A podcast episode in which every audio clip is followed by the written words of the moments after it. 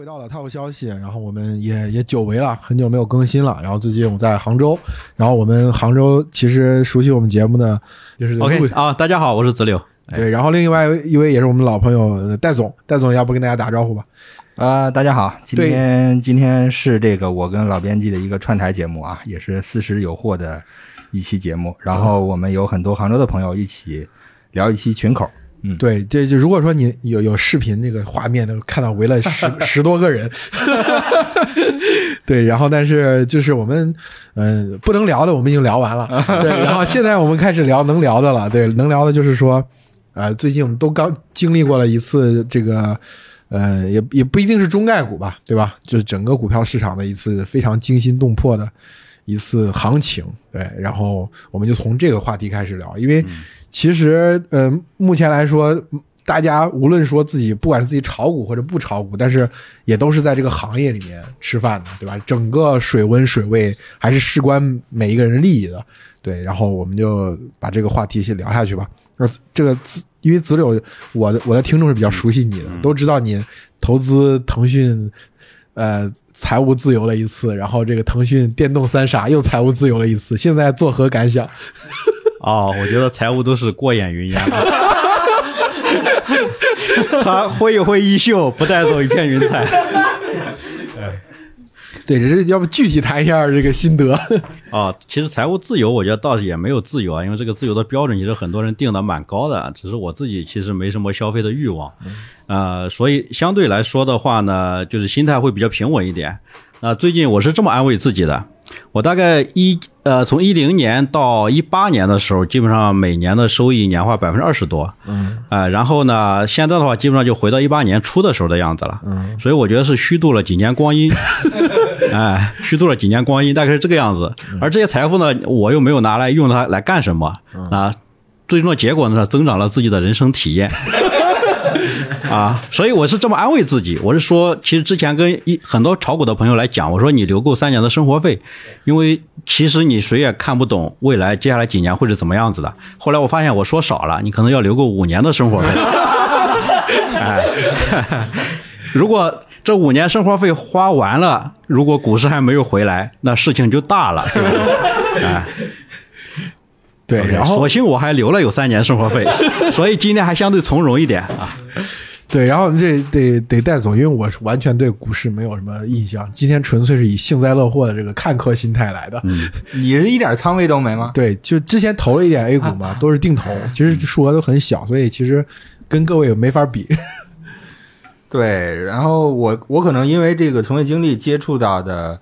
这个这一轮的体感会更多，身边的人，我觉得子柳首先是有有一个很好的正念啊，就是他事先留够了钱，同时这个也没有上杠杆，这是这是最不幸中的大幸，我觉得是，就是这一轮里面很多人很多朋友，身边朋友这一轮是直接返贫，就是资产归零，实际上是爆仓了，也是过去很多年这个自己这个投资股票的经历给自己带来了一些。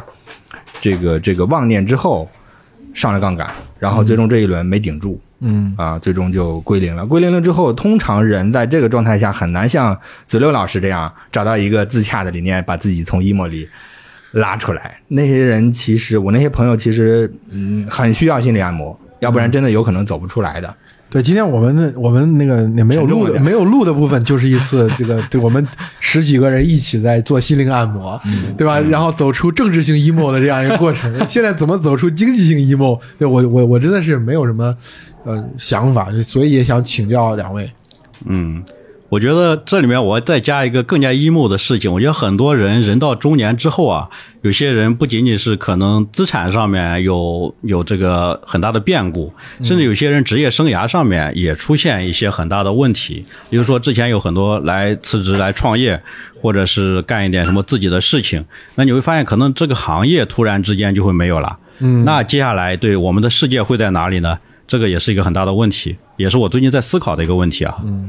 就自己的行业如果清零了，嗯，怎么办？嗯，我觉得这个其实我们今天没有新东方的同学，但是新东方人家还是就是以某种形式实现了王者。对，如果你是今年年初投了新东方，对吧？那还还是不错的。嗯，我想补充的是，你看我们拿新东方这个案例来讲，新东方代表的行业消失，新东方这家公司和里面的像董老师啊、俞敏洪啊，他其实你可以把它类比成我们每一个在一个颠覆性的行业里边从事的就是职场人。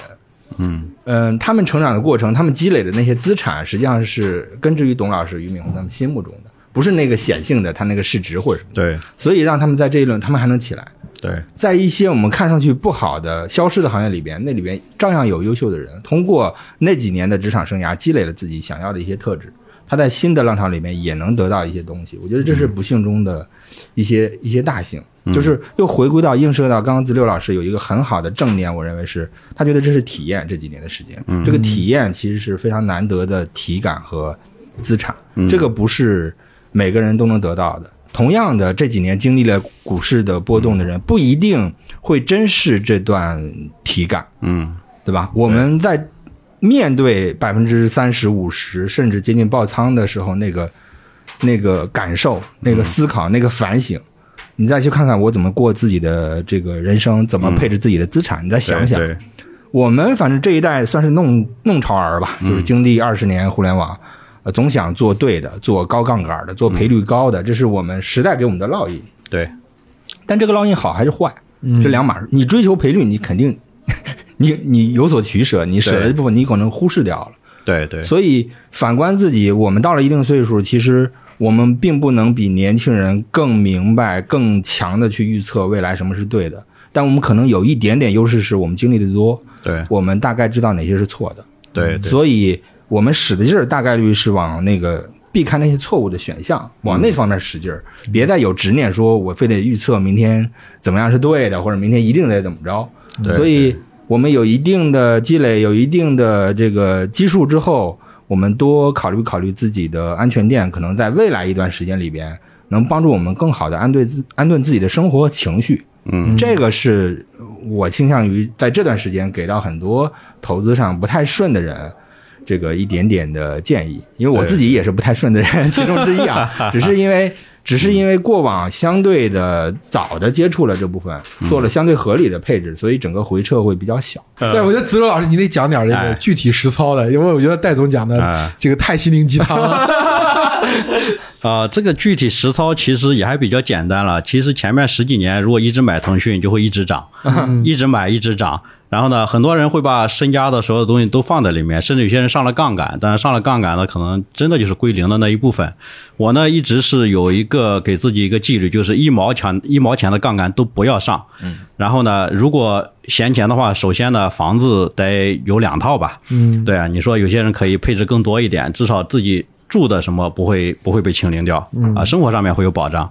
那然后呢，另外就是不要上杠杆啊，其他的话呢，一直腾讯啊、阿里啊什么的这样来弄啊。但是前面几年，差不多一八年左右的时候呢，我会觉得电商这个产业里面，其实阿里是处于劣势了，嗯所以呢，那个时候把阿里清掉了。而且清掉了之后呢，呃，还有当然开始那个电动车什么这些起来了，嗯，然后开始从两块钱买蔚来什么这样一直过来，然后感觉到啊自己好像这个还是独具慧眼股的，神啊，对，有对曾经有一种独独独具慧眼的感觉，但是呢，你会发现就是呃。呃，很多东西呢，就是说什么福祸相依嘛，对吧？那在这个方面，仓位就会慢慢的加的会比较多了一点。那多了一点之后呢，你会发现啊，随着这个股市的上涨，你会发现很多辆车朝我过来了，一辆一辆来，一辆一辆来，排着队过来了，那可以多的时候可以可能停了很很长一串，对。然后后来的话，再一一辆一辆走，一辆一辆走，就对对对，他他就离我远去了，哎，然后你期望他再回来，但是发现没有了，哎，发现发现就旧没有了。船票登不上新的客船 了。对对对，那这里的话呢，就是逼迫你在学习啊，就是你在学什么，他到底是出了什么样的事情。比如说呢，其实我发现我朋友圈里也有很多类似的事情，差不多在一九年、二零年的时候，很多人在看经济学。但之前看炒股，看看芒格，对吧？看看巴菲特这些，看炒股。但是当股市开始出现很大波动的时候呢，很多人觉得经济上是有些问题了。那个时候疫情来了嘛，大家研究经济，研究经济学，研究温铁军，研究各种各种这种啊、从主流的到非主流的最各种经济学家。比较流行，对吧？对对对，开始研究各种经济学家。但是你会发现，今年呢，大家开始研究什么了呢？今年的这个这个研研究，大家开始研究历史了，因为现实看不懂了，说要从历史中寻找答案。对，要从历史中寻找答案。研究历史就会发现，就是说，其实可能大家的经济上面的问题已经严重到要从历史中寻找答案了，到到这么一个程度了。这个我也是有感觉，我在学。不就过去一个星期，我是频繁接到长电话，就是哎一个电话要跟我聊上一两个小时，甚啊至聊完之后还微信不断追问我说，那个微信上咱就白纸黑字，咱就不说了，有有空咱们线下见面再聊。对对对。对然后我有一个特别具体的问题想请教你，就你到到今天，在今天这个时点上，你是怎么看腾讯的？腾讯的话呢，我觉得从基本基本面上来说的话呢，那一个是游戏肯定还持续受压制嘛，另外一个就是今年的广告收入肯定是要减少的，因为客户都死了嘛。然后呢，能投得起钱的客户慢慢在减少，一个就是甚至很多应用里面原来一个开屏广告可能是几十块钱甚至上百块钱，我听说现在已经到几块钱了，甚至可能低于一块钱。你会发现，这是广告本身的收入会下降很多。但腾讯本身这家公司，我觉得相对来说是处于那种，就是不是直接迎面迎受打击的那样一种类型。因为什么？首先被打击的可能是平台型的经济，嗯，那平台经济，然后腾讯相对来说，一个社交，一个是游戏，游戏已经被打了一轮了，但是呢还是很坚强，因为大家还是要要玩游戏。另外的话呢，对社交里面的短视频啊什么的占比也越来越大了，所以相对来说，我觉得它的安全垫会稍微高一点。而到现在这个价格，当然我不建议大家买，不不不推荐股票啊。到现在这个价格，我是不不舍得再出掉它了。哦大概是这么一个情况。如果腾讯哪天突然覆灭的话，我觉得整个整个中国互联网可能都没了。我觉得是这样，就买腾讯这种，就是我我记得呃一一两年前子柳见我的时候，就说就当时的投资建议就是说，呃当你不知道买什么时，候，你买腾讯。对，当时是出于一种呃，就是你我记得你讲原话是说，你可以承受不赚钱，但是不能承受回撤百分之五十以上。对但是腾讯当然当然已经回撤百分之五十以上，但是我觉得腾讯有一个 今天来讲，腾讯还有一个好处就是，当腾讯回撤百分之五十以上的时候，别人也好不到哪儿去。对对就这个，就是说，我们我们今天很多人很多人焦虑嘛，内卷是因为相对位置发生变化了。嗯，就当腾讯这种公司回撤百分之五十，是吧？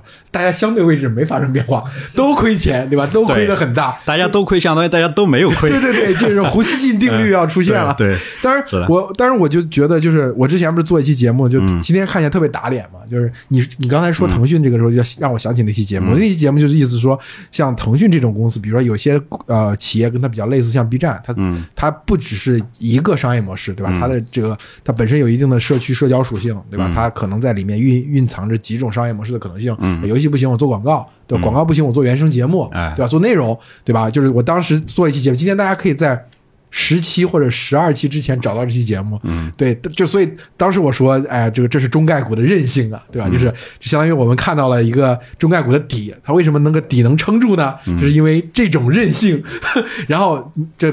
不到三个月过去，就啪啪打脸，对吧？这个韧性看来不是不是来自于这里，对对对。所以可能问题也不在于中概股了，甚至不在于互联网了。对对对对，这时候我觉得对大家有一种解脱嘛，就是就是这这非战之罪，知道吗？对对对，是的。那有一点不同的是，呃，刚刚有举到案例，呃，腾讯跌了百分之五十，跟你拿着 B 站跌了百分之五十，对于我们每个人来说，你心里的那个底是不一样的。有的人更懂 B 站，嗯他的 B 站跌百分之五十，他觉得是被错判了，他心里不会慌。哎，但如果他不懂，他是听老编辑推荐买了 B 站，对吧？跌了百分之五，没有这样的人啊！我首先说，对我举个例子啊，但是就是腾讯，实际上我们在我们在判断，首先我是倾向于在座的每一位，包括我个人，在个股投资上都是很有局限性。嗯嗯呃，因为特殊的履历，你可能对某一两个领域有一些超出常人的认知，大部分时候我们没法不适合投资个股。对，那有限的情况下，你如果真的对一家公司非常了解了，你判断它是好公司。今天我们了解腾讯的时候，还是充分认可，嗯对吧？这是一家好公司，但我们判断好价格，多少是好价格，嗯，这是不是一回事儿的？七百的事还是两百的事？对，是不是？是不是说你这个七百的时候闲钱没地儿去，也可以投七百的腾讯呢？嗯是不是？这是两码事儿。嗯我们不去否认头部的几家互联网公司都是不错的公司，截止到现在，哪怕业务上有一些问题，哎，但核心的，我们说腾讯的社交关系库，这个核心价值始终非常稳固。嗯，那游戏虽然这个利润率增速在下降，但现在的等于是收缩版号是有利于老游戏的，对对吧？新游戏出不来，实际上它的现金收益还是相对有保障的。是的，对，所以它属于安全垫还不错的公司。嗯。但今天这个对于价格的判断，明显是整个资本市场在重估的过程里面嗯。没有共识，对，是的，对吧？这是一个大问题。那我们作为普通人身在其中，更没有能力去判断这种，我们只能用我们呃，我们不从历史里找，我们不从这个呃自己瞎扯淡找一个自我叙事去考虑，我们好好好看一看。这个估值模型，嗯，对吧？历史上那些投资大师们怎么理解一家公司，什么样的价格是好价格？嗯。好好学一学，然后判断出一个价格。如果我跟他差距不大，嗯。我至少能睡着觉，哪怕因为我我我断定他是错判了嘛，嗯，或者说我知道有一天如果水起来，这家公司一定会起来，嗯。对吧？对，那我就睡得着了。嗯而我听我隔壁二叔三大爷推荐的某只股票，我都不知道他干嘛的，对吧？这时候跌百分之五十，我就有割腕的心了，对对对 对吧？这是完全不一样。而且那种股票即便涨了，你也拿不住的，因为对你不懂它嘛。对对，所以又回到那个，如果我们真的愿意拨出来一部分资产去投资个股，去试一试，嗯，呃，也是尽可能的不懂不买。对。你对一家公司，你涨了百分之多少，你你自我归因，你也不一定归得出来。对。跌了百分之多少，你也不一定。嗯。咱们不必强行自我归因，但我们知道说，跌了我也不慌，我大概知道我买这个它有价值，它它正常的波动上涨，它有一天一定会回来的。我也不用纠结割肉，我也不用纠结上杠杆加仓之类的。所以我觉得对个人来说的话，其实还是这个心态一定要抱着是一种零钱，就是零钱理财的这么一个心态。就是他假设有一天全都没有了，对吧？你还有能够在这个世界上活下去的这个力气，这个资本。对对，即便是你这个零钱很多很多，多到可能比你其他的方面的开销的东西要多很多，但是还是要抱着这个零钱的心态。毕竟我们没有拿别人的钱，你没有拿这个呃亲朋好友什么，对对对，这个其实还好。对，这样的话心态就会好好很多。但我觉得，我想，我希望今能够从戴总这儿得到一个，就是说回后退一步的这种这种 vision。嗯，就是我们过去比如说看公司基本面，呃，具体业务，对吧？然后成长性，对吧？还有整个，比如说，甚至于不排除这些年很流行的那种地缘政治，把它加成进去的观点，对吧？市场有多大，天花板有多高？嗯。就是我觉得今天我们用一种更普世的方式去看资产，就是再后退一步，就是我记得你说过一个不可能三角理论嘛，就再后退一步是怎么去看这些资产？呃，显然我没有太听懂这个问题。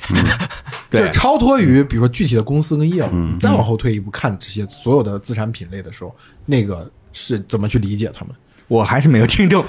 啊，我是觉得啊，这个如果从本质上来讲，我们最大资产是我们自己个人自己嘛，对吧？我们对这个世界的认知。就是《教父》里面一句话说，有些人一秒钟能能看清事件的本质，有些人可能一辈子都看不清。那这两种人注定是获得不同的回报的。对，所以我就经常跟老编辑聊聊天，对吧？看看这个世界的本质是什么。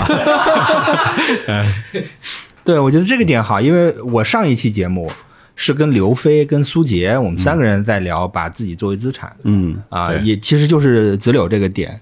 嗯，所以尤其是在这个动荡的时候，我们发现钱、房子很多东西感觉没那么牢靠。我们以为很牢靠，下半生可以安然度过的东西，最后发现还是自己对，自己真正对这个世界的看法，自己的妄念有没有变少？又鸡汤了啊！但我还是非常真诚的哎，在在在在讲这些事情啊，就是那我这样讲，我说的更简单点，就是跨品类，不只是看股票，嗯就是你看我评估我们现在能够接触到的所有的投资品类当中，你往后退一步看他们去做横向的比较，嗯就是这个你有没有一个有没有一个类似于这种统一的一个一个一个框架或者一个标准去看他们？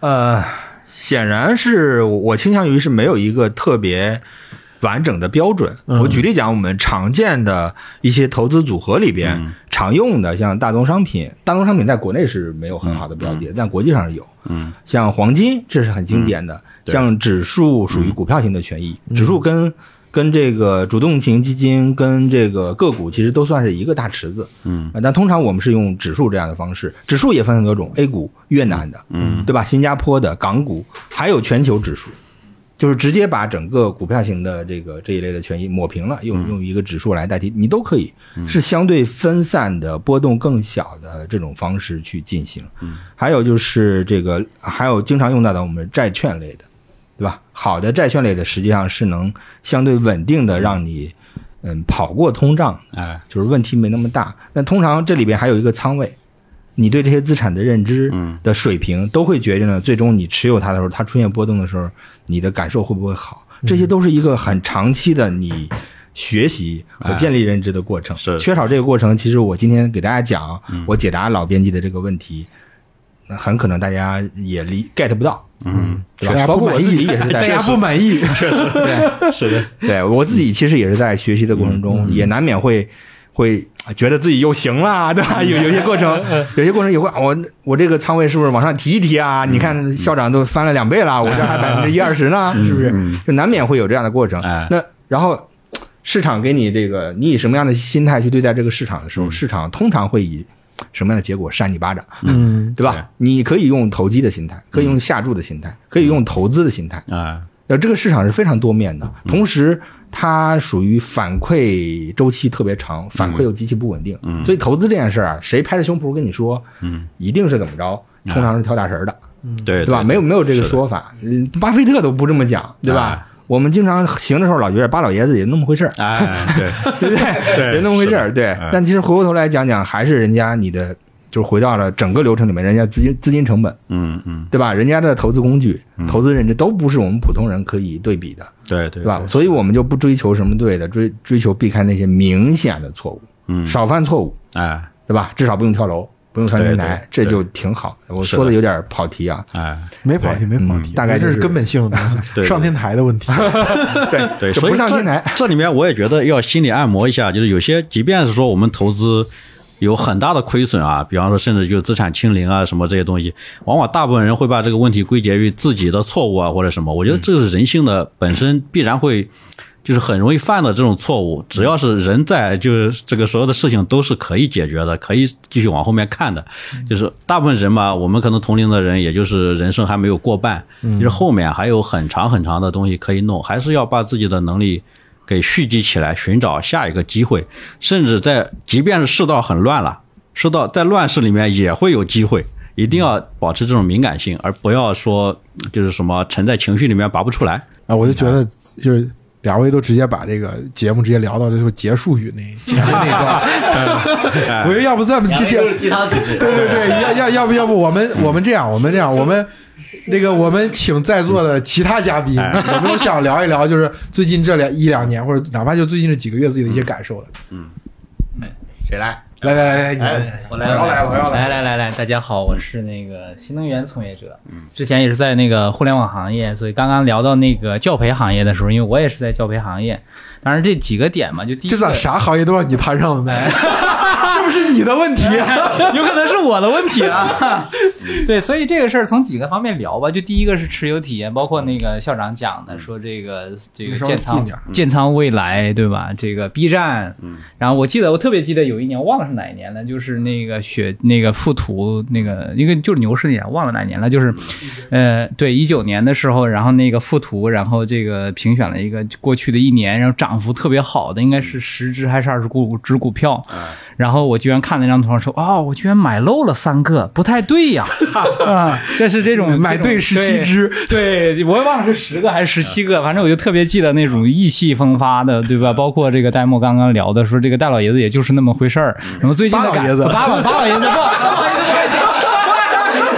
你这没反应过来，不好意思，不好意思，对巴老爷子也就是那么回事儿。然后现在呢，就回复过来，回过来呢，就是巴老爷子他真的就是那么回事儿，对吧？现在就是一个心灵的一个马杀鸡的一个时间，就是怎么跟这个事情一个相处的点。我觉得过去的很好的一个点是在于说。呃不是给梦妍打个广告行不行？是吧？就是这个四笔钱的那个那个理论，就把我们有短期要花的钱、保险、固收的部分，剩下的就是像这个这个戴戴莫说的这个股票的个股的一个部分做好配置，然后剩下一点呢，就我个人还是会有所谓的这个所谓的风投的账户，就是就是什么好奇就去玩一下，哎那其实那个也占不了多少多少比，所以现在的一个整体一个一个是这种理论的话，可能会更好一点吧，我觉得。这个最后的话还是这个回到这个鸡汤，因为毕竟是一个就所谓的结尾性的一个栏目，这不是结尾性，这这个这其实我们聊的重点，就是我是中我是中概股投资者啊就我啊我是中概股投资者我过了对。过去呃呃几个月或者几年的心路历程是啊，什么心路历程，我觉得这个事儿的话，其实呃，为什么过去的几年大家在中概股的就在座的应该都是互联网相关行业的从业者，以及说这个呃，我身边的也都是这种人，我可能有一个信息茧房的一个效应啊。过去的几年，其实我前前前两年我读到一本书叫《星星游戏》，这个 benchmark 的 Bill g u r l y 还给专门给写过序，那本书挺老的，那也是写写于应该是最开始的出版的时间也是在这个这个美国美国这个互联网的那个两千年左右的那个时候，那时候的一个点，他提出一个理论，一个一个象限的一个矩阵，就是一个是对金融市场的一个支持，一个是整个的在科技行业的一个支持。我们为什么过去的一些年的整体的收益会那么好？是因为这首先这个大的行业的势头是非常好的，对第二是我们是是一个从业者，第三个的话就是我们容易去琢磨琢磨说这个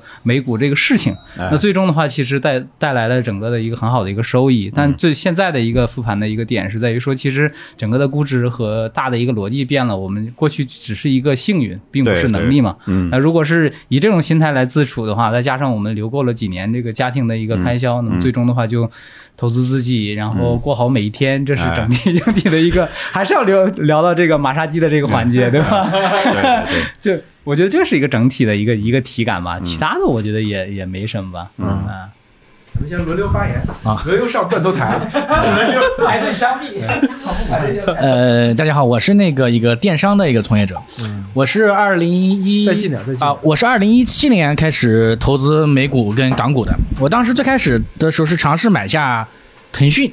嗯啊，买腾讯以后呢，当时我记得很清楚，腾讯好像是一点九六万亿港币，我到现在都记得很清楚。嗯，啊，它那个市值，但那个时候买了下来以后涨得还不错，有时候一天涨了六千港币。嗯哎，我觉得这个股市投资确实比理财要好。因为我之前在理财上，我我记得我之前是我我我在投资上是是认知很低的。嗯我一五年的时候是把公司卖了，手上一大现金，但是我不知道干什么啊啊。那个时候呢，我就开始去投了一些 P to P。啊，然后在 P to P 上面，就是这边从我的 P to P 投资路径是最先在支付宝的余额宝，嗯，后来到陆金所，哎，到京东，后来到陆金所，后来开始逐步往小的 P to P 越来越野越来越野，因为因为我觉得这个可以得心应手嘛，但最后还是啊损失了一些，对对，就是投了一家 P to P 公司，损失两百万啊，对，反正就那个以后我就没怎么，幸好其他几家我就及时撤出来了，嗯，那个以后呢，我也没有什么好的去处，因为我享受过这个。高一点的回报的，比如百分之八、百分之十这种回报，你再给我来个百分之三那种，我就不愿意接受了。所以那个时候我就开始把一部分资金开始转到我的股票账户里面去了，就买了很多这个美股。美股最开始我最遗憾的，其实我到现在觉得最遗憾就是错过了特斯拉。哦啊、当时其实我是二零一九年去买了 Model 叉，然后呢，我去上海上牌照的时候，我看到一堆这个 Model 三开始来了，啊我就感觉好像特斯拉要火。当时呢，我就买了一百万人民币的那个特斯拉股票，嗯然后我想做个对冲嘛，就是我相当于买了辆实体车，再买辆虚拟的车啊呃做对冲。但那个时候呢，就发现就是老是波动，知道吧啊？两百七十多，一会儿涨到四百多，一会儿又回到。我想做个 T，然后。对，然后在我大概是两百八买的，然后到涨到四百多没有卖，后来涨到跌到三百多的是吧？我把它卖了。我想等跌到两百七，我再给它买回来。没想到我那一卖，我操，又再也没买了再也买不回来了啊啊！然后到今天我算了一下账，我说那个，因为后来进了一拆五，后来又是又一拆几，反正我记不得了啊。对反正我算了一下，我我，对吧？我我大概总共损失了可能就是六六七百万人民币，对这样一个一个损失，我很后悔。啊中断后悔以后呢，我就对我买新的未来啊，我就坚定了，嗯就说我我我说我买未来，我再死我都不卖了、啊，对对。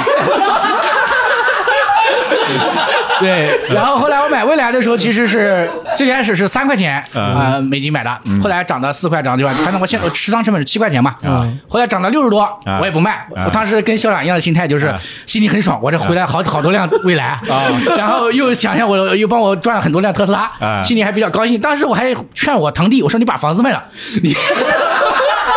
你给我一起去买未来，然后然后我堂弟他不敢，他怕老婆不同意，他没有同意，他没有去，他没卖房子。我现在想想，真的他幸好没听我的，这个回撤受不了，对吧？从六十多直接回撤到现在就十块啊，十几，这个这个这个历程，就这个时候你会感觉到就是什么？当时就是有段时间觉得自己很牛逼，嗯啊，其实我觉得我当时我认为我自己认知也很高。你看，我看好了一个新的赛道，因为我最早又买了这相关的车，然后圈子里面一波人买这种车，然后我又很看好这个什么这个理想啊，这种这个李斌这种人的创业者，因为我们都干互联网的嘛，觉得好像他们就是未来，嗯。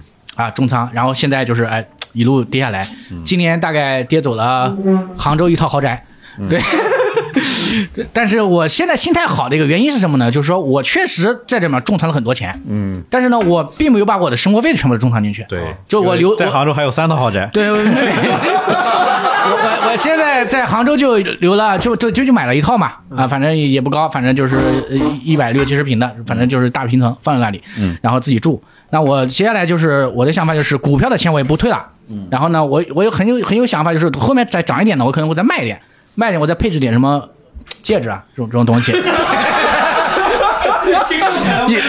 对对，听众可能不知道对，，配置点黄金啊，配置黄金资产，这个时候我就要做我最后的，对吧？一个一个生存的一个资本了，就是就是我未来什么都没有了，嗯。那那我至少我的生活还能过得去，嗯。我这么想的。啊。那然后呢，我的现金呢，其实还有一点就是说我能够保证我可能就正常花销的话，可能也有个五年。啊啊，这样的话我就不会有太大的一个焦虑。那本身我们在创业嘛，公司还有一些现金流啊那公司我坚持一个点是说，我们最近两三年是没有分红的，嗯啊，去赚了赚了些钱，把之前投资人的，因为我们之前拿了投融资，把它就退回去了嘛，就给投资人还有一些回报，百分之十的回报，算是我给他的利息。剩下的钱就是我们公司预留的这个运营的费用。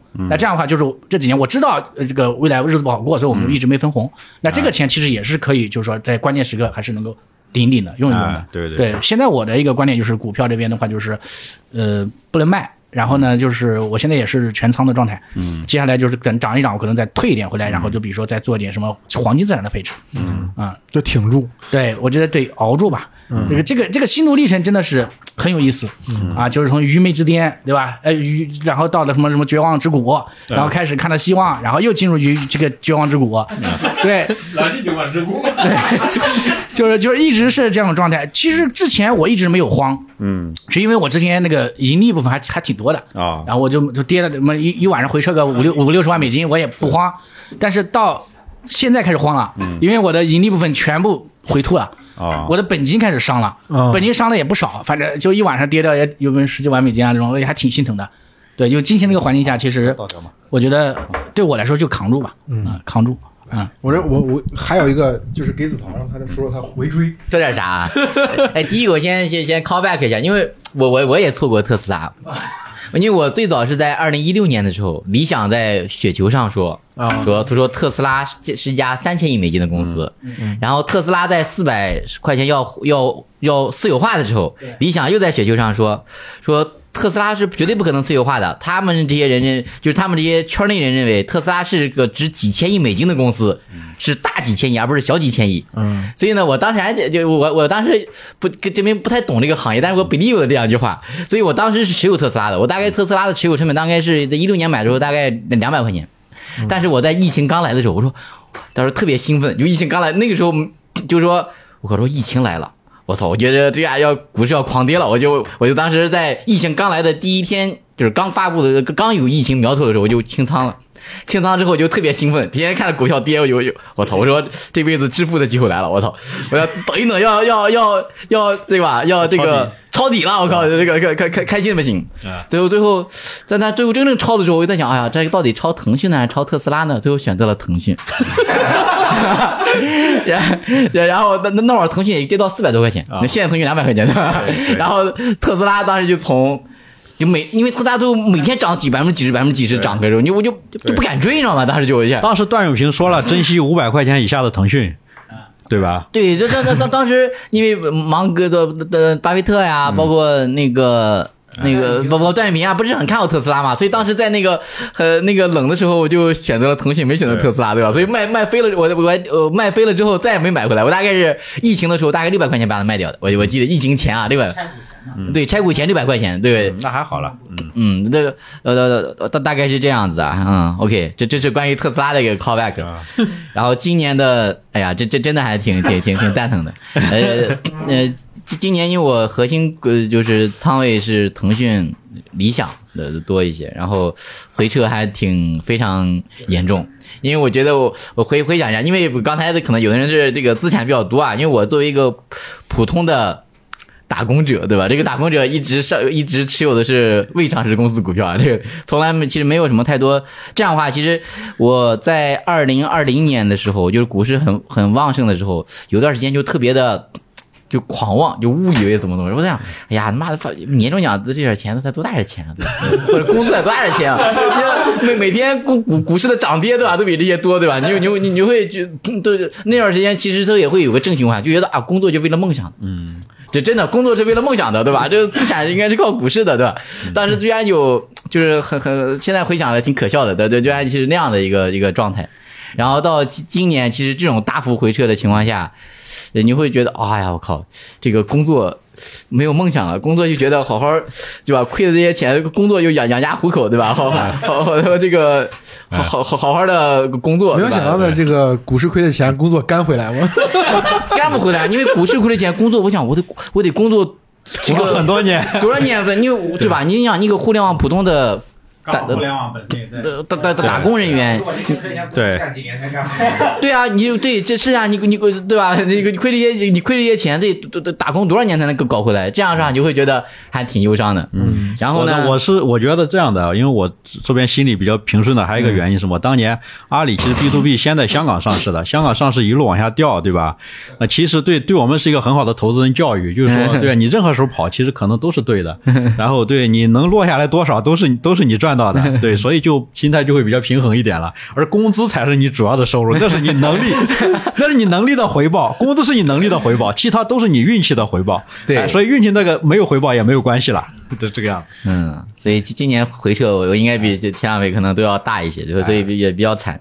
然后对，这然后你知道，我我说让你说一下，你为什么还敢再追一点进去？现在这个心态嗯，，就是人呢，就就是我，就是说，怎怎怎怎么说呢？嗯，一一一我这么多不进去，我再进去好吧？不是，因为一一开始就是，比如说你因为你经历过大跌之后，就会就会觉得就啊，我我其实我经历过两次大跌的，我一就比如二零一五、二零一六大跌的时候，其实我的你从来会觉得这是个阶段性的事情，包括二零二零年疫情刚来的时候，我从来没有恐慌的。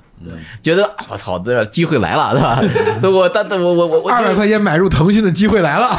对，当当时真的是这样子的，然然然后就当年经历过的跌，都就就就就就总觉得机会来了，就觉得从来对未来是没有恐慌的。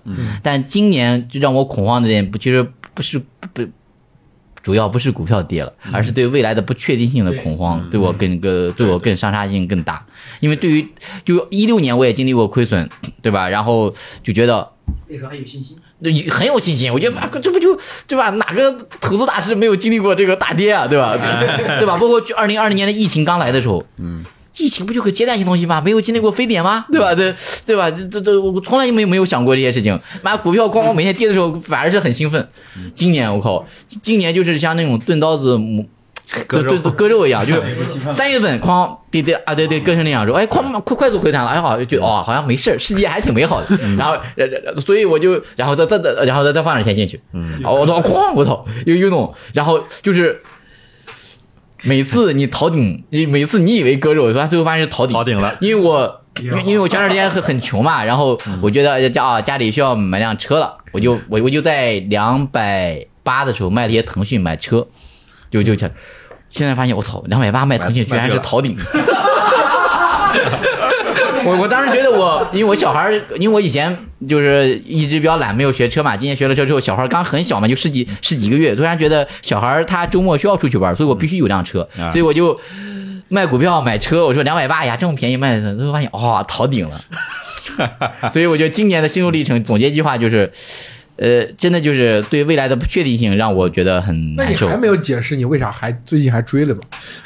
所以最近前的这这这就都都都都发现，因为我是我我大概是看了之后，马上迅速出来一些很一些新政策，包括支持中小企业也好，还是挂有，哎，我觉得哇，这个经济好像开始慢慢的，对对对对对，anyway 吧，反正就就就就对就就就所以觉得基对太就所以有对就我就我我我前段时间甚至把仓位降降到了一两成，对吧？最最近又大概到了五五六成的样子，嗯。具体就是特别触发你、触动你说你从仓位又从一成、一两成恢复到四五成，就是直接触发你的那个时间点，你在想什么？大概就两三天前啊，就两三天前怎么想的吗？转折点，不就是因为亏损比较严重，所以如果离场了，不是没有机会了嘛？所以就四五成，觉得哇，这个这个涨到四五成。第二，看到很多政策，这这这，感觉可能够有助于支持经济发展的一些政策出来，对吧？所以就对那个时间点是一个伟大的转折。哦在伟大的转折时候选择了转折。我听完陷入了深思，一直不该不知道该如何作答。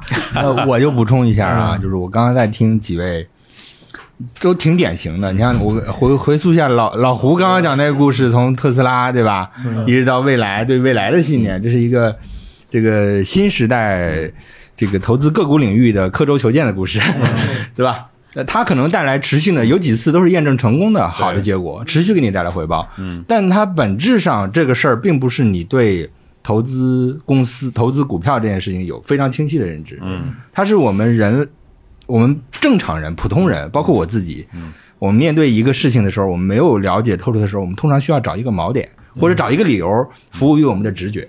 嗯，对吧？然后包括刚刚子陶讲的，又是这个国家政策宏观那个那个东西，其实并不能直接因果关系导致我们对这个东西看好。但是那一刻我就是想，我已经亏了这么多了，对对吧？但我感觉好低了，我就想来点，我得找个理由。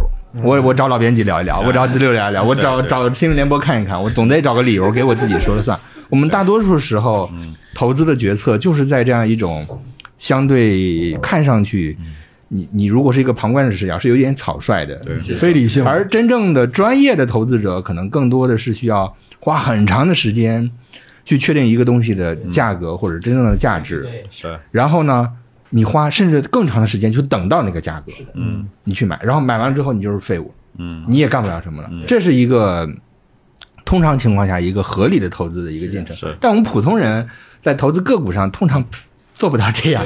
但，我觉得尤其是有一点啊，就是我们互联网行业的人，其实玩玩就是他自己是忽略掉了，就是研究或者投或者分析这个行业基本面各种东西。就是我是互联网行业人，我需要研究吗？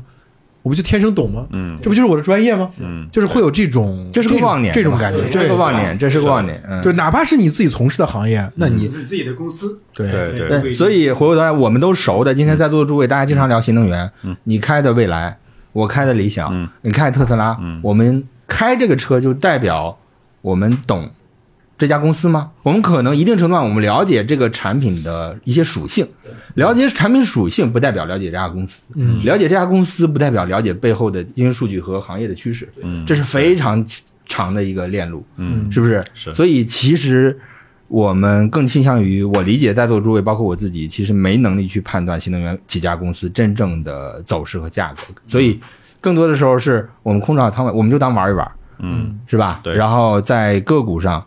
嗯，真正我们能懂的公司还是少，这个清晰的认知我们得知道，有了这个认知，你才能管住自己的手。嗯，我至少不把动身家的钱放在这样的东西上，对是的，是的，是吧？这个挺重要的。所以我是觉得我们一直保保持这个散户心态，嗯其实这个散户心态的话，就一个是给自己一个安全阀，就是呃尽量不要加杠杆；另外一个的话呢，我之前也是尽量不要满仓。呃，大部分情况下你有个灵活的调配的一个空间，因为你很多信息会影响到你。那你如果满仓就放在那里，你只能任人宰割了。嗯，但现在之所以这么满，是因为一路下跌嘛，呃，一路下跌一路跟进去的，大概这个样子。所以我是觉得我们对这个事情还是要保持很深的一种敬畏的心态。不管你收益超过巴菲特或者什么的，对啊，这个一定要特别特别敬畏这个事情，你当做一个正儿八经的工作再去再去参与这个东西。但是你自己你知道你是不是专业的人，这这这哪怕你投了很多时间，你也你也知道你是业余的，对对对，这根本是因为你是拿着在拿自己的钱在投资，对就是你就是业余的，是。对不对？嗯。对。所以对对于普通人子柳那个规矩，其实大家可以非常好的参考，叫第一是长期不用的钱，第二是永远不上杠杆。对。我觉得这样这总结成一句话，就是严守投资纪律。哎，对对对 对。对，这条纪律很难守的，因为在股市上涨的时候，很多券商会打电话告诉你，我有很低的利息借给你哦。你知道，过了一周之后，发现你说那个电话，我如果听他的，我可能就多赚了几百万。你要这这样一种诱惑，就像赌场里面一个人跟说：“富贵儿，这里借给你点钱，对吧？” 对对对对，所以刚刚其实子陶跟老胡都提到这一点，就是认为那个错过了特斯拉的，就是这个是典型的，我们会开着倒车镜看过去，我们错过了什么？我觉得？钱本来就不该属于我。对，这这这个我是深刻认知到。你看，经历这个事儿之后，我如果如果像子韬一样理解到这个钱跟我无关，嗯，对，就是对这是我认知以外的钱，它不应该跟我产生任何关系，这个就很宝贵，这个认识就值千金，我觉得。对对对，反正我是深刻认知到，我我从来没有啊。对我补充一下，但但那个丹姆说的特别对啊，因为我最后是认知到了，就是就就是那钱根本就本来就不属于你的，因为你没有认定量的认知到这家公司到底值多少钱。如果当你知道多少钱，其实可能在很你的买入机会有非常非常多，就是我对这家公司的定量认知还是不够的。是对，嗯也受理想影响比较大。对，是的，对，对，我觉得我们里面没有人去呃在 A 股市场，比如买个白酒啊什么的这种的，有啊。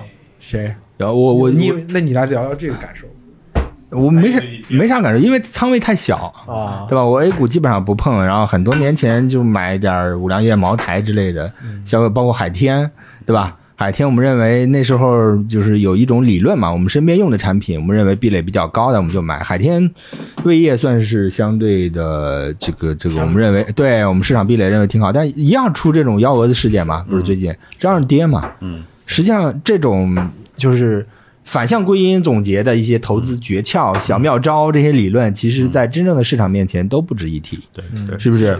对，回过头来，你今天问我，呃，理不理解茅台这家、五粮液这家，包括海天是一家什么样的公司，有哪些问题，然后他在赌什么，在搏什么，他有什么风险？这个我其实答不上来，我并没有真正的了解，我也没有践行我们刚刚说的那个投资纪律，不懂不买啊。我是有这个投，但是很多年前买，我一直放着，因为那个账户密码我都忘了。哎，对。啊，一直赚钱不，就都靠忘记密码。对 对对，所以说到这个懂还是不懂，其实我一个很很老是跟别人举一个例子，就是当年其实马斯克不是去找蒂姆库克说要把这个公司卖掉嘛，对吧？你说他不懂特斯拉吗？他是最懂的一个了，对不对？他依然可能撑不住这一关，要一个很低的价格卖掉，对吧？那我们作为一个特斯拉的投资人来讲的话，我们理所当然不懂嘛，这是正常的现象。对，就是马化腾也不懂腾讯，他的几次抛售也都不是在是的，高位。马化腾是著名的反指嘛，对，王慧文也是，王慧文也是的，对，对，都是这样。王慧文是什么梗？是美团吗？美团一百一百，我记得是一百四十多卖，一路涨到四百，好像对吧？卖完就开始涨，很高。是的，就这之前，我就我记得子柳不就说过这事儿嘛？就在腾讯的人就是愿意买阿里，就阿里战斗力强。对在阿里的人就买腾讯，哇靠，这个社交资产太牛逼了！我们哎吭哧吭哧干，不如人家就天生的这个社交关系，是的对吧？这当然这就是个这都是三年前、五年前的事儿了，今天都这些都不是经验了。大家有谁还想在这个上面发发言？嗯，有吗？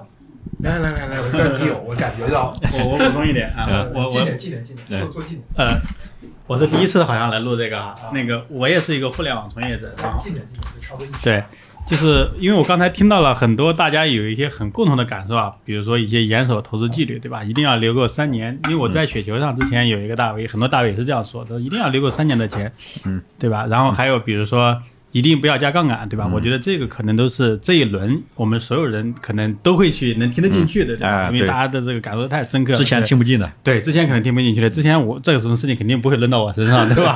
对啊，大家都是有头有脸的，出来、呃不至于，对吧？但是我我额外补充两个点，其实是想说，其实我们刚才讲要吸取总结经验教训哈，对吧？但是我觉得这个经验教训，我们刚才讲的是两个可能正面的，对吧？大家大家都是很认的，但是其实我们在过去的炒股经历里面，其实之前也。也不能说我们以前就没有吸取教训，但是你会发现说我们在一些短周期里面得到的一些经验教训，对吧？比如说我们不要搞所谓的价值投资，对吧？一定要买成长，对吧？这样的一些，其实你会发现说，在一个很短周期里面得到的经验教训，其实一旦遇到了像我们这两年的嗯大周期的转折，你越是经验总结教训总结的好，你其实受到的伤害或者感觉到痛感是越痛的，对吧？这是一个对。第二个的话，我想补充的是说，就是呃，最近就是呃，刚才大家几次其实提到段永平，对吧？就是我觉得他有一些，比如说他的一个很强的一个理念，就是说你真的要懂一个公司，对吧？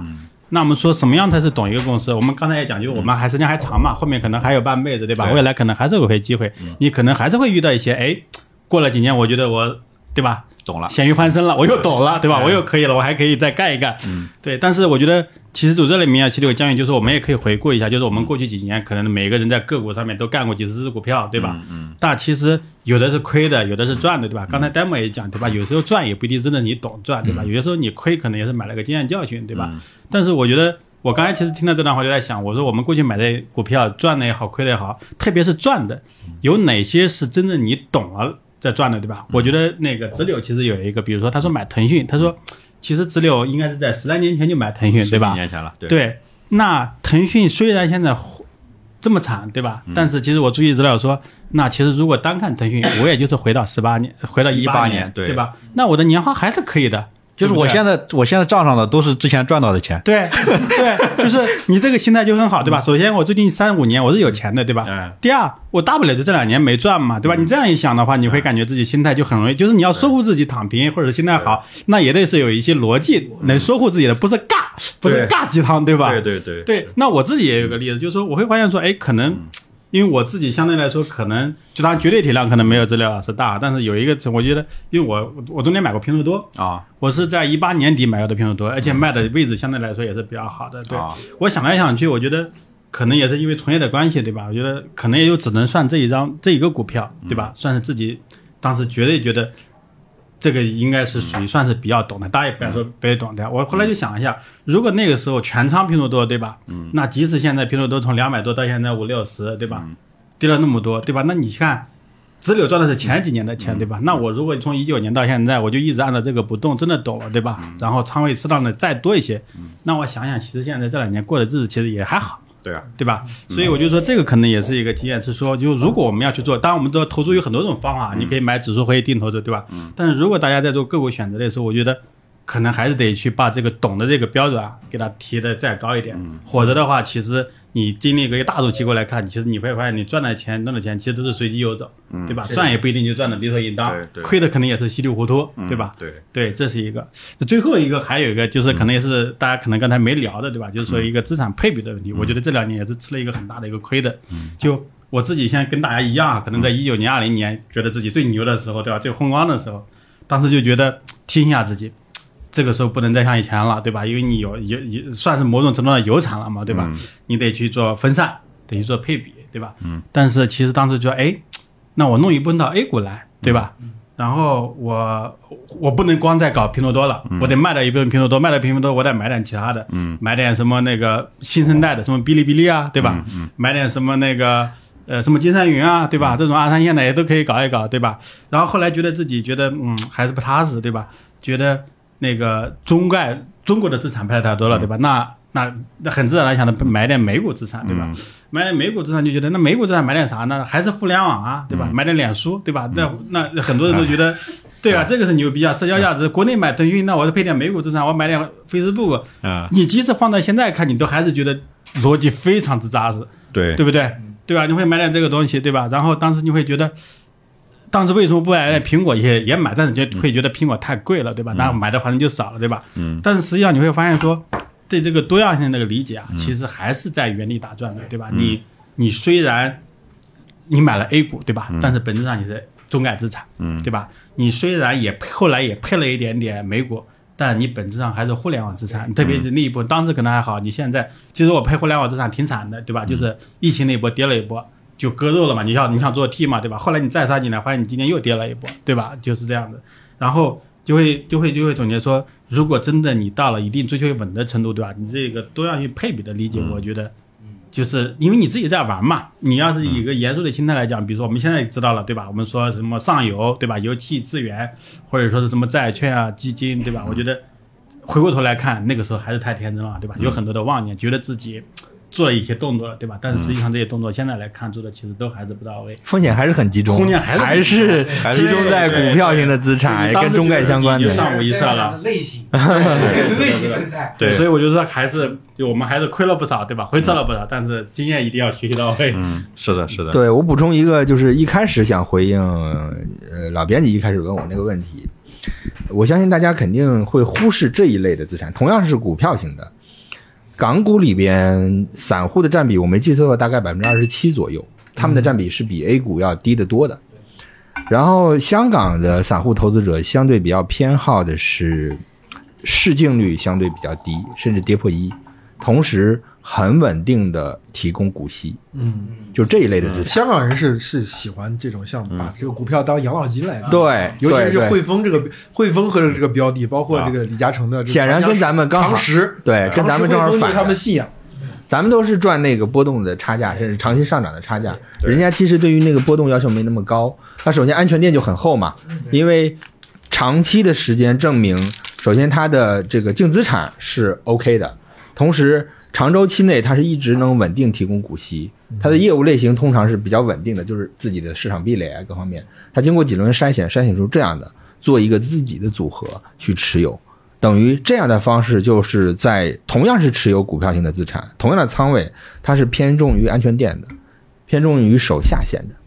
对吧？咱们现在其实无论是当年投这个中概，还是玩新能源，咱们想的永远是那个要翻倍啊，要要高速的成长。所以这个在思考上逻辑，求人得人，求锤得锤。最怕的就是求人得锤，对吧？你要的是那个，最后给你来个这个，那就不好了，对吧？这样的东西其实是我们作为个股投资者，尤其是咱们互联网领域的，对于呃这个各种不同类型的资产，其实是非常欠缺一些知识的学习和投资历程的真实的实践积累的一些体感，这些教是教不会的，只能自己来。对对对，我觉得各位大佬的的的的这个分享，在我的听众那里就感觉就是已经是巨量资金的这个听这个这个这个这个投资了。我我估计我的听众当中有很多人，年轻人啊，大厂年轻人，其实没有各位呃的给予，他可能真的这些年就是定投，嗯，就定投了一些钱，可能一年就是自己一个月的工资，对吧？然后投下来三五年，可能就是自己一年的年终奖，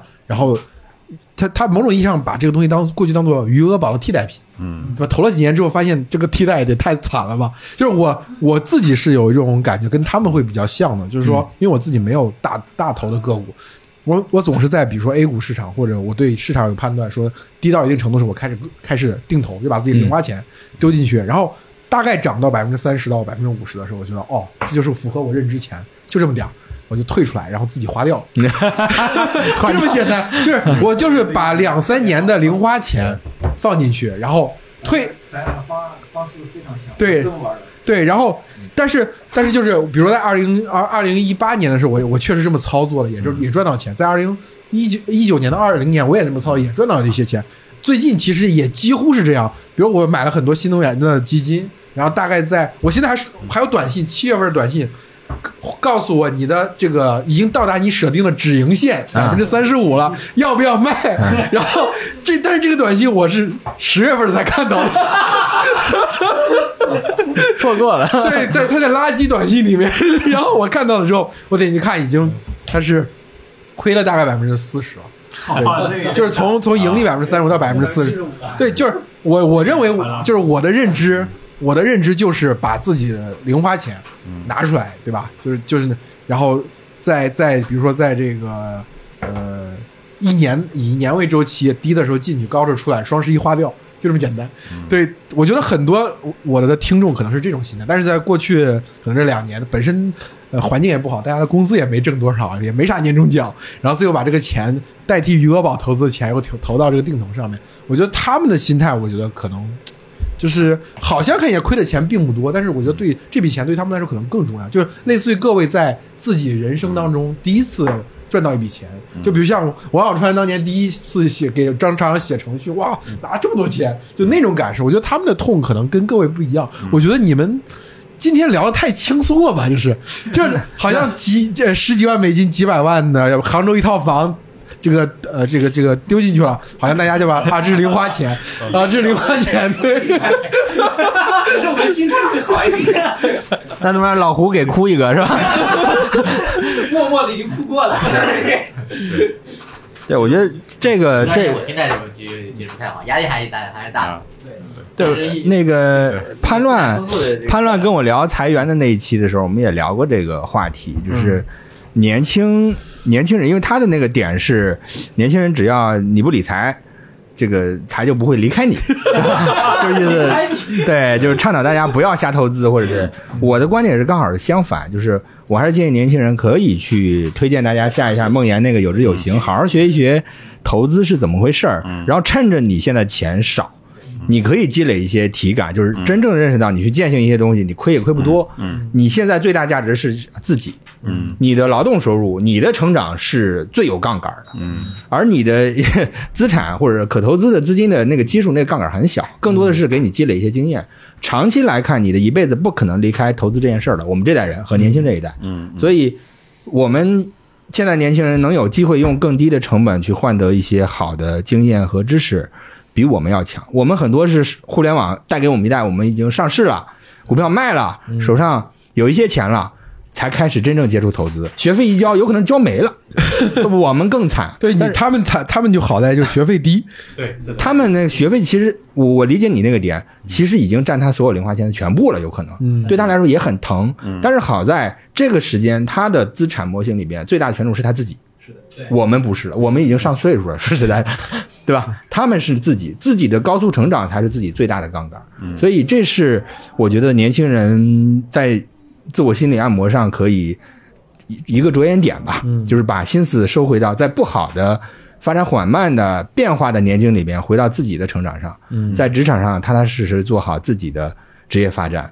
那也别放过你的每一点投资失败之后带来的那些反省的空间，对吧？别犯跟我们一样的错误，将来 也也亏这么多钱。等你真正有资产的时候，你能够避开我们今天犯的这些错误，是靠你当天当年亏的那几千块钱得来的。这个我觉得是有价值的。嗯，就戴总全程心灵鸡汤。然后这这个这个这个问题就会留到下一期我们连麦的时候，我们下一期连麦找了几个大厂的年轻人，要和你们这些这个已经财务自由过的高批，然后对垒一下。我觉得你这个说法就我估计会受到他们的攻击，就是我们永远不可能拥有资产。对，我觉得，对，就我觉得这个其实思路那个也好理解哈，就是说，因为我们他们就是站在站在那个我们刚才说的那些现在的那些年轻人那里面，可能会想，他说你们毕竟未来，你们你们现在是回头看，你觉得这个机会永远都是有的，对吧？那对于他们来讲，可能是说，哎，那未来十年，我现在和你现在看未来十年和我看未来十年是一样啊，对不对？就你们也没有经历过。我们作为年轻的时候看不到未来，或对未来的希望没有那么拔高的时候，对吧？我当然认为我自己的杠杆可以加得很高，但是如果天花板很低的情况下，我杠杆加得更再高，是不是用处也不大，对吧？我觉得他们的可能焦虑点可能在这里。嗯就是他们觉得自己不会成长到有更多的钱可以用来投资，他就可能可能自己永远都在，他永远他他得到就是他得到的具体感受就是一些小的得失，嗯，就是这么一个月的工资，他有他得到了，他失他失去了，他就是这么就这主导了他的情绪。你至于你说的未来的成长性，未来你们也可以有资产有大钱，那可能永远都没有这样的机会，他就有这样的判断。对我们其实也在今天的在讨论这个问题，就是说，可能那个成长期以后也不会再有。嗯，对，那我们今天如何面对自己资产的安全性？那对他们来说，没有这个资产，谈谈什么安全性？就是不需要谈安全性。我觉得这个可能是两代，就是我们过去其实已经习惯了，我们呃前面成长的人所得到的这些方法论也好，鸡汤也好，对吧？可以适用于后面的人，但是现在后面人是不吃这一套，你在 PUA 我，他就这他就这种态度，对。就我当然，今天这不是我们今天这期节目要讨论的问题，就是下次我们连麦的时候要讨论的问题，对。对我可以作为反方，对去去去讲一下我的观点，至少我可以保障我是真诚的，而且我是实名反对年轻人把一个概念建立在那个资产的规模上，那个绝对值上。每一个时代有每一个时代的机遇和挑战，你如果是强行锚定每个时代它那个机遇，那我们可以锚定上一个时代的政治红利啊等等一系列的机遇，我们也没赶上，嗯，对吧？有些东西，那我们能自怨自哀吗？也做不到。所以更多的是你如何处理自己的情绪和取舍。我本质上是支持年轻人，呃，有自己的选择，你怎么选择都是对的。但年轻人得知道，呃，自己在选择什么，对吧？这是取舍。你别这个拿起筷子吃肉，放下筷子骂娘，对吧？也别这个这个既要还要就行。但虽然这么讲，肯定招骂啊，因为爹味儿太重，对对对对吧？爹味儿太重，肯定招骂。但是我是真诚的，是这么想的，就是我年轻的时候也犯过好多错误，来也看不惯这个，你们那一代人都吃好红利了，对吧？我们这也吭哧吭哧瞎干，对不对？有好的东西得不到，那么一代人都有一代人这样的问题，那调整好自己的情绪最重要，要不然你干脆躺平，就不要不要聊了嘛，嗯，对吧？躺平好了赚工资嘛，对吧？还聊什么呢？还争论争论，就说明还有驱动力，还有想法。还有想法，还有想法就好好讨论自己的想法。对对，没错。